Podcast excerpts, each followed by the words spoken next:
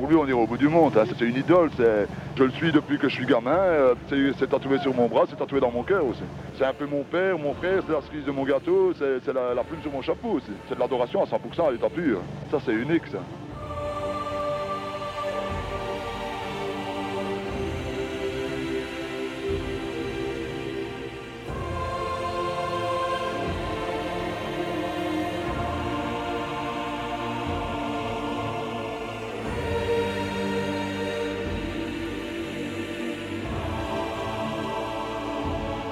2000 ans d'histoire.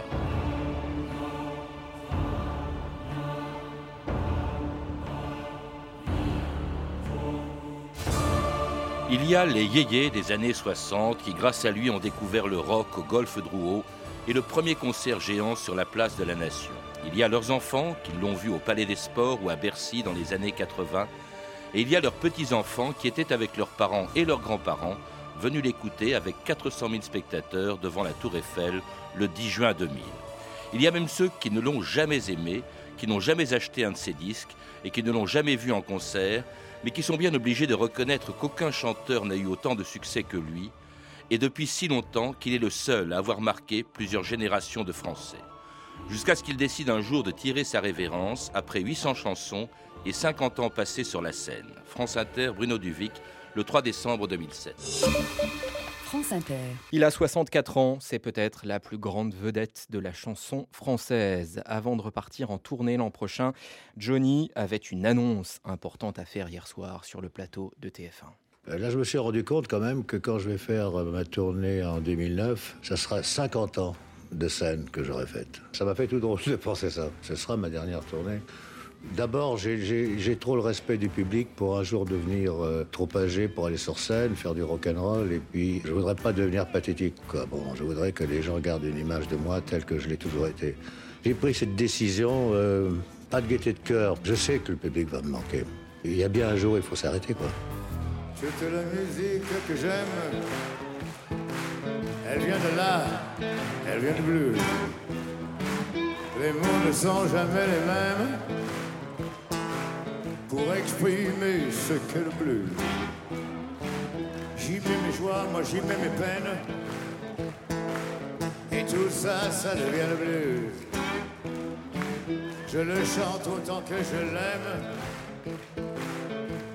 Je le chanterai toujours. Philippe Bodjo, bonjour. Bonjour. C'est une des plus célèbres chansons du répertoire de Johnny Hallyday auquel vous venez de consacrer un livre publié chez Flammarion et qui s'intitule tout simplement Johnny, comme s'il n'y avait qu'un seul Johnny en France, comme si le prénom suffisait pour qu'on sache exactement de qui il s'agit. C'est plus qu'un chanteur, dites-vous, c'est un lieu de mémoire.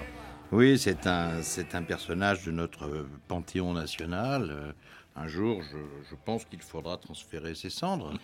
Euh, sérieusement, quoi. Je le dis, même pas vraiment pour plaisanter, parce que je crois qu'il est infiniment lié à notre existence euh, commune et à l'addition de notre existence individuelle maintenant. et à l'existence de plusieurs générations. Plusieurs Ça, c'est assez rare dans l'histoire de la chanson une de nos balises temporelles les plus, les plus importantes, je crois, maintenant. Alors, Johnny, qui n'est ni Johnny ni Hallyday, mais Jean-Philippe Smet, hein, né à Paris en 1943, il y a 66 ans à quelques jours près.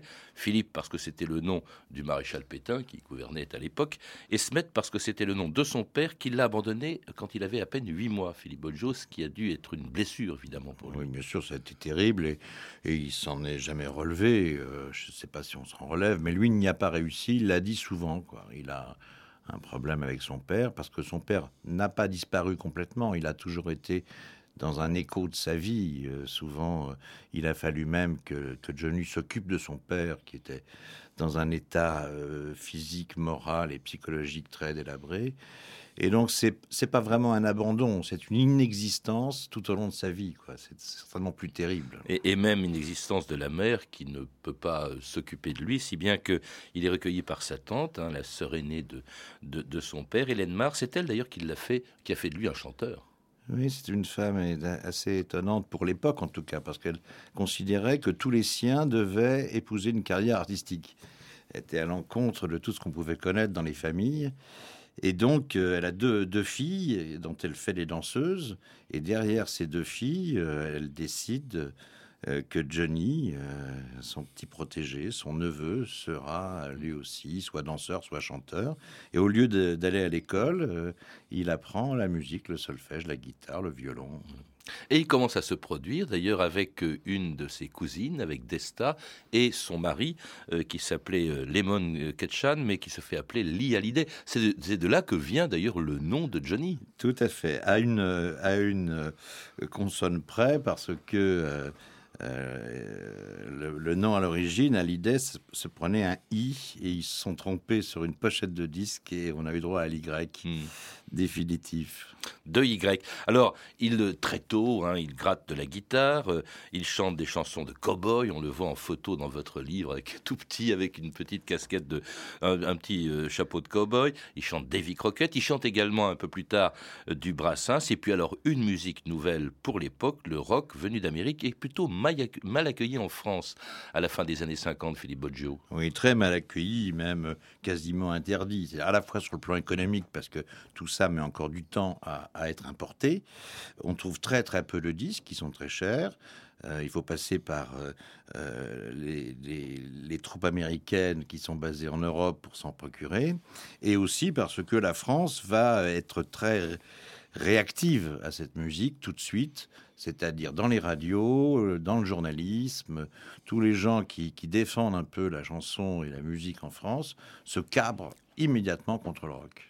Ce qui n'empêche pas donc Johnny de choisir le rock, c'est grâce au rock qu'il va devenir célèbre du jour au lendemain, grâce à un premier disque et un premier succès qu'il chantait pour sa première apparition à la télévision, c'était le 14 avril 1960 dans l'émission d'Aimé Mortimer, L'école des vedettes. La vedette ce jour-là, c'était Lynn Renault, mais elle était accompagnée d'un jeune homme timide dont presque personne ne connaissait encore ni le nom ni la voix. Eh bien, ma petite Lynn Renault, il faut maintenant présenter aux téléspectateurs le jeune Johnny Hallyday, qui est votre filleul et qui vient de chanter. Eh bien, Johnny Hallyday, venez. Il a 16 ans, je crois 17. 17, vous voyez, ça change tout. ben, je voudrais bien poser des questions à mon filleul, mais je vous préviens tout de suite, Aimé, il répond par oui ou par non. Hein? C'est Monsieur Oui, non C'est Monsieur Oui, non. Et je crois qu'on doit ça à la timidité de ses 17 ans. Pourquoi s'appelle-t-il Johnny Hallyday? Il s'appelle Johnny Hallyday parce que son père s'appelle Hallyday. C'est tout simple, il fallait y penser. Oui, mais le père est américain, je suppose. Le père est américain et la maman française. Est-ce que c'est votre première chanson? Oui, c'est ma première chanson. Vous pensez en faire d'autres, bien sûr. Bien sûr. Laisse les filles. Ça vous intéresse, les filles Vous n'avez pas vu tout à l'heure ce qu'il faisait avec Comment les J'ai pas compris. Ça y est, il a dit autre chose que oui ou non. Il a dit bien sûr. Ah, c'est bien, Johnny, vous faites des progrès déjà, voyez-vous. Moi, je vous ai présenté mon filleul. À vous de savoir s'il a une carrière devant lui ou s'il n'en a pas. En tout cas, on lui dit bonne chance. Ma mère me dit régulièrement, tu ne fais rien, tu perds ton temps. Tu ferais mieux de travailler au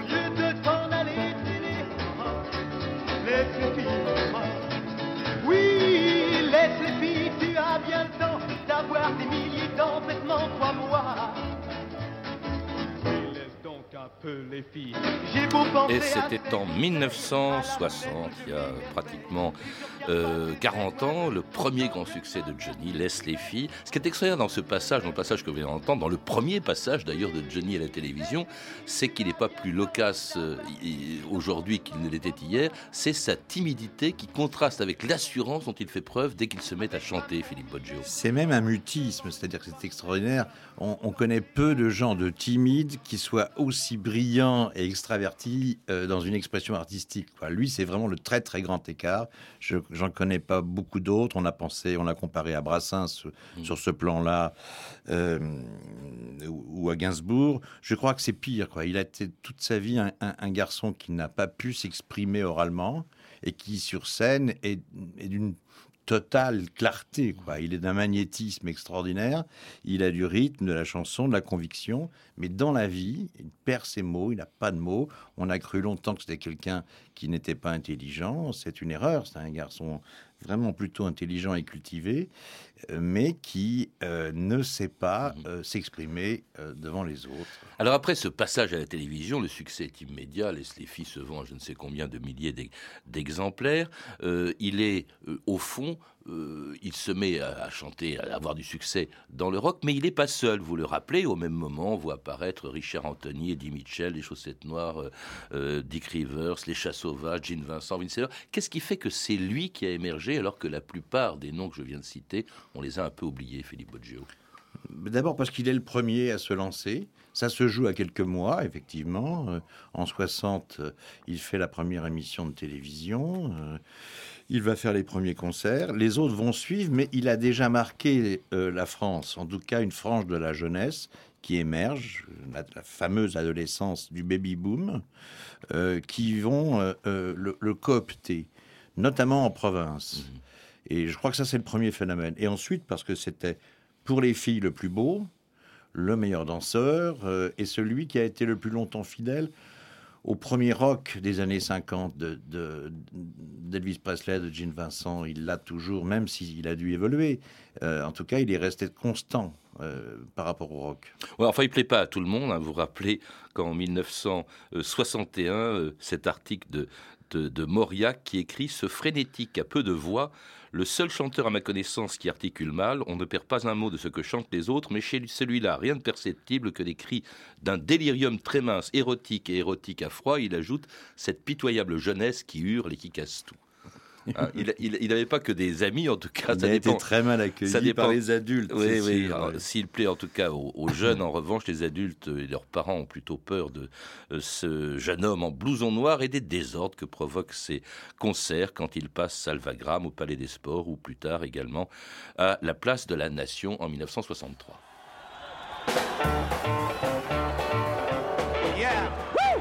Vous n'avez peut-être pas compris, mesdames, messieurs, le phénomène actuel du rock and roll, cette espèce de typhon qui passe sur la jeunesse européenne après avoir secoué la jeunesse d'Amérique. Johnny Hallyday, devenu en quelques mois la vedette numéro un du musical français, recordman de la vente de disques, vous l'expliquera peut-être dans un instant. Vous avez quel âge, Johnny Hallyday? Eh J'ai eu 18 ans il n'y a pas tellement longtemps. Il y a un côté indéniablement, j'emploie le mot à dessein, blouson noir dans le rock actuellement. Est-ce que vous pensez que ces gens qui, sont en train de, casser des fauteuils et de hurler, n'est-ce pas, quand vous chantez, est-ce que vous pensez que ces gens-là sont, ce que les Américains appelaient de la graine de violence? Non, pas du tout, je ne crois pas.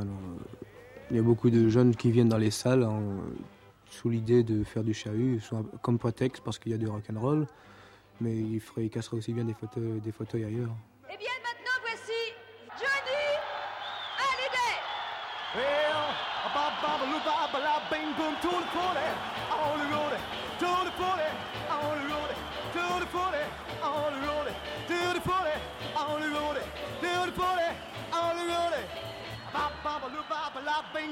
sur le cours de Vincennes, des places de la Nation à Paris, on dresse aujourd'hui le triste bilan de la nuit du twist. Oui, une voiture entièrement disloquée, neuf vitrines brisées, deux becs de gaz abattus par les fans qui s'étaient déplacés en nombre, on parle même de 200 000, on doit un peu exagérer, et qui ont applaudi Johnny, Sylvie et Richard. Enfin, ce qui est plus grave, une jeune fille de 17 ans a été violentée place de la Nation. Elle a dû recevoir des soins à l'hôpital et le commissaire de police du quartier a ouvert une enquête.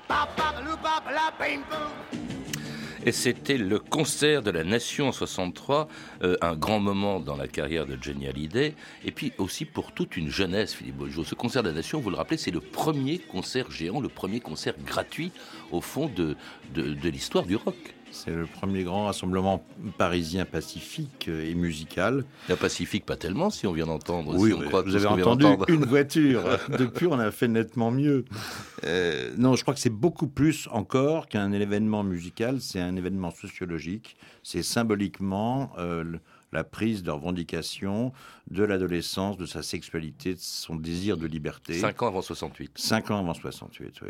Et on, voit, on sent bien depuis la libération qu'il y a des petites avant-gardes. On a parlé de Boris Vian, on a parlé des caves de Saint-Germain. Il a fallu certainement que le phénomène euh, mature, notamment en province. Et ce, jour-là, euh, place de la Nation, euh, on attendait 10 000 ou 15 000 personnes. Il en vient 200 000. Et on pense, on va d'abord penser que c'est pour une musique de sauvage, diront les parents et dira la presse. Et on s'apercevra très vite que c'est plus profond, que c'est un désir de vivre, de vivre différemment et de mettre euh, de la couleur dans la vie de ces années, euh, juste années, début des années 60, qui sont encore en noir et blanc, et ça suffit, euh, disent les jeunes, et ils vont, ils vont le, le montrer cinq ans plus tard. Avec le rock, avec le twist. C'est d'ailleurs juste après le concert à la place de la Nation que Philippe Bouvard, qui n'était pas inspiré pour une fois, disait quelle différence entre le twist et les discours d'Hitler au Reichstag? c'est dire à quel point ils font peur quand même ces, ces, jeunes de Oui, parce que parce qu'il y a quand même quelques débordements en fin de concert et on parle surtout des blousons noirs. C'est-à-dire qu'on ne voit pas, les parents ne veulent pas voir que leur fille aînée est en train de danser euh, et de chanter au premier rang du concert euh, ils veulent voir surtout la casse, les blousons noirs, la délinquance. Euh, et hmm. c'est le, début d'une chronique de faits divers qui dure encore. et les débuts du twist après le rock, et puis de toute une série de succès qui ont fait de Johnny Hallyday le chanteur le plus populaire des années 60. Salut les copains Qu'est-ce qui plaît le plus aujourd'hui? Le twist, naturellement. les copains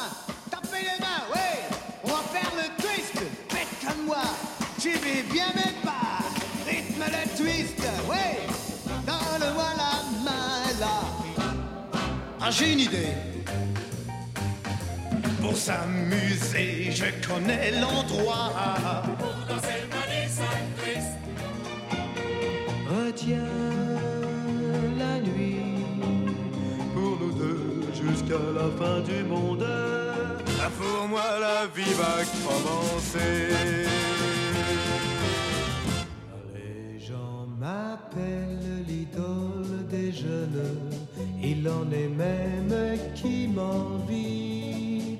Ils ne savent pas dans la vie que parfois je m'ennuie. Quand l'amour s'en va, Dieu, tout est fini. Da -du -run, run, run, da -du. Ne pleurez pas, laissez tomber, tant pis. Dadu, run, run, run, run. Les portes du pénitencier bientôt vont se fermer. Et c'est un pot pourri concocté par notre réalisatrice Anne Kobilac, des chansons entre 62 et 64. On voit là l'extraordinaire variété des chansons de, Johnny Hallyday pendant une très brève période, Philippe Bojo, et qui ont tout été de très grands succès. Oui, on, dans des styles différents. il y a du slow, du Madison, du twist. Il y a euh, le pénitencier, énorme succès. Il prend tout ce qui vient d'Amérique il est entré euh, chez Philips, où les gens sont astucieux, et euh, on n'oublie pas derrière le rock de lui faire euh, chanter du twist. Dès qu'une mode s'approche, comme le Mash Potatoes, on va lui écrire des chansons pour lui. Donc, et on va surtout, et par exemple Aznavour va le faire aussi, on va lui écrire des ballades country qui viennent souvent des États-Unis. Et donc il, est très vite un chanteur accessible pour presque les adultes ou les grands. Pour passer à la télévision, il faut qu'il présente autre chose que son rock le plus dur qu'il montre sur scène. Donc c'est une sorte de comme ça de moyenne de négociation entre la violence du rock le plus, pur avec tous les airs qui commencent à devenir à la mode et qui pénètrent le marché français, qu'on a appelé le temps des yéyés. Mhm. Les yéyés, puis et en plus avec la caution quand même de quelques grands noms de la chanson dans un genre différent. Euh, il y a, qui d'ailleurs dont certains vont écrire pour lui, que ce soit Aznavour, que ce soit Brassens, euh, par exemple, ou, Brel même, qui n'aime pourtant pas le rock. Non, ces gens-là n'aiment pas le rock, mais ils, sentent que ce, garçon a quelque chose en lui, qu'il faut l'aider. Et Brassens et Brel vont lui prêter leurs mots mhm. dans des interviews. Ils vont souvent se mettre en, colère quand, euh, quand Johnny Hallyday sera trop attaqué par la critique. Ils viendront le défendre parce qu'ils ont compris qu'il n'avait pas le pouvoir des mots et qu'il fallait le laisser chanter. Chanter avec un succès, énorme succès d'ailleurs qui aurait pu, aurait pu compromettre son service militaire en 64. Il fait comme tout le monde, il part au service. Oui, oui, il a échappé. Comme Elvis d'ailleurs, comme Elvis Presley. Comme Elvis, comme euh, Eddie Mitchell, qui, lui a connu la fin de la guerre d'Algérie. Cette justesse pour Johnny, euh, on, lui accorde quand même un sursis, et, mais on l'envoie en Allemagne quand même. Sergent Smith Ce fringant sous-officier, c'est le sergent Jean-Philippe Smet, plus connu dans le civil sous le nom de Johnny Hallyday. Garde à vous Ah oui, que je suis à mon aise quand j'ai mamie auprès de moi, auprès de moi. De temps en temps, je la regarde et je lui dis Embrasse-moi, embrasse-moi. la mairie de Loconville et dans la plus stricte intimité, Sylvie Georges Vartan, dans une robe d'organdi qu'elle n'a pas cousue point par point, va prendre pour légitime époux Jean-Philippe Léo Smet, plus connu sous le nom de Johnny Hallyday. Actuellement militaire en Allemagne, Jean-Philippe Smet a obtenu une permission spéciale. Au nom de la loi, nous vous déclarons unis par le mariage. Johnny, un petit mot. Je suis très heureux. Sylvie, Madame Smet, juste deux mots après avoir dit ce oui. Je suis très heureuse, très très heureuse. Mon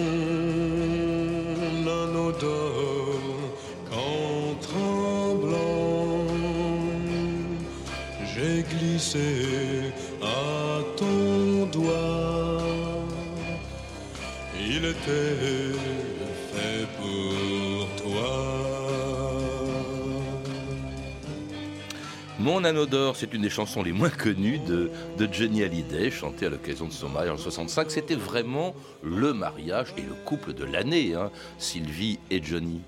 On a souvent dit que c'était même une création de la presse et des médias de l'époque, tellement euh, on, a souhaité ardemment euh, les unir. Quoi. On les a appelés les petits fiancés. euh, Ça a duré deux ans. Tout le monde a prié pour que l'union aille jusqu'au bout.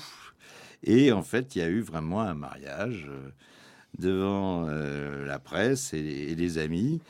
Et bon, hélas, très vite, euh, ça, ça s'est mal fini parce que Johnny a montré plusieurs fois sa difficulté à rester un homme marié, à se plier à cette, cette vie conjugale. Il aura toute sa vie des problèmes euh, avec ça. Mais c'était une sorte de récompense euh, fleur bleue pour toute la France parce que ce mariage avait été très, très désiré. Très. Un mariage à la suite d'une rencontre sur un plateau de cinéma, en fait. Parce que on n'en a pas parlé, on en parle peu, mais il avait fait du cinéma, il n'avait pas attendu la fin de sa carrière pour faire du cinéma. Il a fait du cinéma très tôt, il a même fait du cinéma avant de euh, chanter euh, Philippe Boggio. Oui, oui, il a, il a euh, été un, enfant comédien.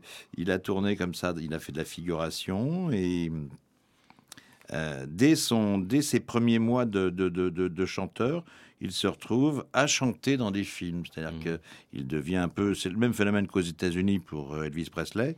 Euh, on se débrouille pour fabriquer des scénarios qui prennent en compte une, une ou deux chansons d'un chanteur à la mode. Et c'est le cas pour lui. Alors c'est un homme, vous le disiez, qui est déchiré en fait entre son côté un peu fleur bleue, une vie difficile avec Sylvie et surtout pour Sylvie euh, Vartan. hein. il, il retombe un peu dans ses, dans ses démons euh, qu'il a d'ailleurs euh, rencontrés très tôt. C'est l'alcool, la drogue, euh, les filles de passage. C'est assez pathétique. Il est d'ailleurs le premier chanteur à avoir reconnu qu'il se droguait. Oui, Plus tard, il l'a fait, mais il l'a reconnu. Il a reconnu qu'il a pris de la cocaïne. Euh, ça lui a coûté assez cher parce que le, le- le milieu du, du showbiz est quand même un milieu très conservateur où on- n'aime pas dire la vérité. Mais euh, c'est parce que en 1960, il s'est retrouvé à Londres au milieu des Rolling Stones, des Beatles, avec David Bowie. Tous ces gens-là étaient des amis. Pour lui, c'était le petit français de la bande des Anglais. Et comme tout le monde s'est mis à la drogue, il s'est mis à la drogue. Voilà, ça, ça a commencé comme ça. Et comme il tournait et travaillait énormément, comme il chantait assidûment tout le temps, euh, la drogue et l'alcool ont été des compagnons. Et, les- et les filles également, hein, prêtes à tout pour le voir euh, partout où il passait. Daniel dans la fosse au lion, ou plutôt Johnny Hallyday en proie au moins de 15 ans, une histoire qui se passe de commentaires. On le considère pas comme un homme normal d'ailleurs. hein. Oh C'est notre idole. Oh, bah, c'est notre idole. Moi, je trouve qu'il a des pulls formidables. La façon de s'habiller. Il est généreux, il est gentil. Oh là là. Oh oui, il est très généreux. Hein. Oui, il est Oh oui, généreux. parce qu'une fois, il y a des gosses il y avait une fois, il y avait un oui, clochard oui. dans la rue et il lui, il Il lui lui donne donne de l'argent, l'argent. 1000 francs. Moi, j'avais réussi à avoir une cravate à l'Olympia, il me l'avait donnée, puis on me l'a, fauchée. Je l'avais gardée, je l'avais pas lavée, elle est, elle est restée mouillée pendant deux jours. Il y avait sa sueur, ça sentait bon. Et je suis seul. J'ai besoin d'une fille qui. J'ai besoin de la sentir tout contre mon corps. Oui, tout contre mon corps. Ah, J'ai besoin d'une fille.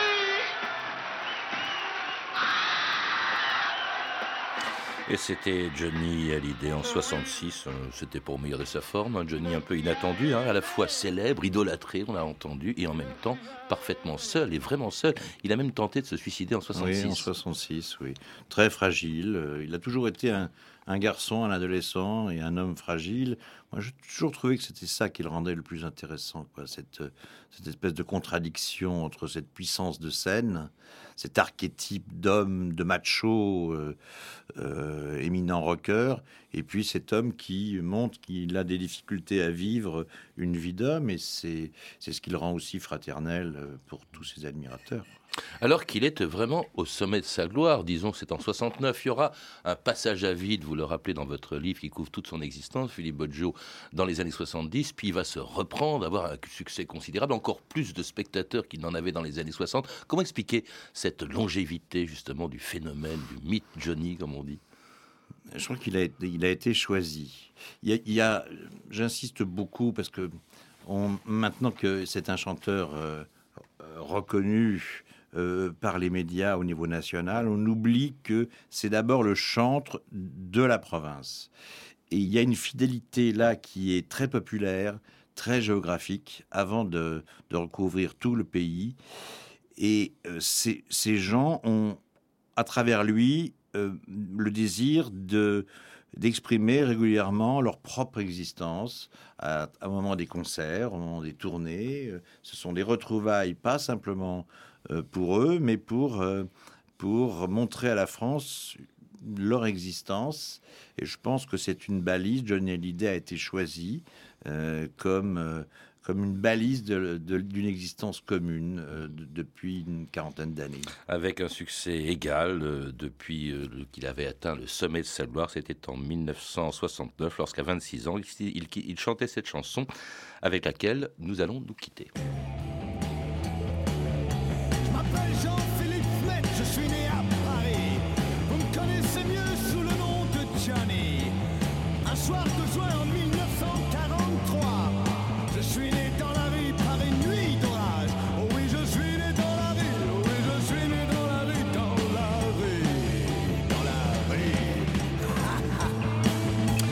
Je rappelle que mon invité Philippe Boggio est l'auteur d'un livre dont je recommande la lecture, Johnny, un livre qui vient de paraître aux éditions Flammarion. Vous avez pu entendre des extraits de l'excellent documentaire La légende de Johnny de Stéphane Benamou, diffusé sur France 3 le 25 mai dernier. Stéphane Benamou qui est également l'auteur des années 60 pour les nuls, publié chez First Edition ainsi que deux archives pâtées de 62 et 63 issues du journal de votre année, disponibles en DVD aux éditions Montparnasse. Vous pouvez retrouver toutes ces références par téléphone au 32 30, 34 centimes la minute ou sur le site franceinter.com. C'était 2000 ans d'histoire à la technique Sandrine Laurent et Philippe Duclos, documentation Emmanuel Fournier, Clarisse Le Gardien, Hervé Evano, Caroline Chausset et Franck Olivard, une réalisation de Anne Kobilac.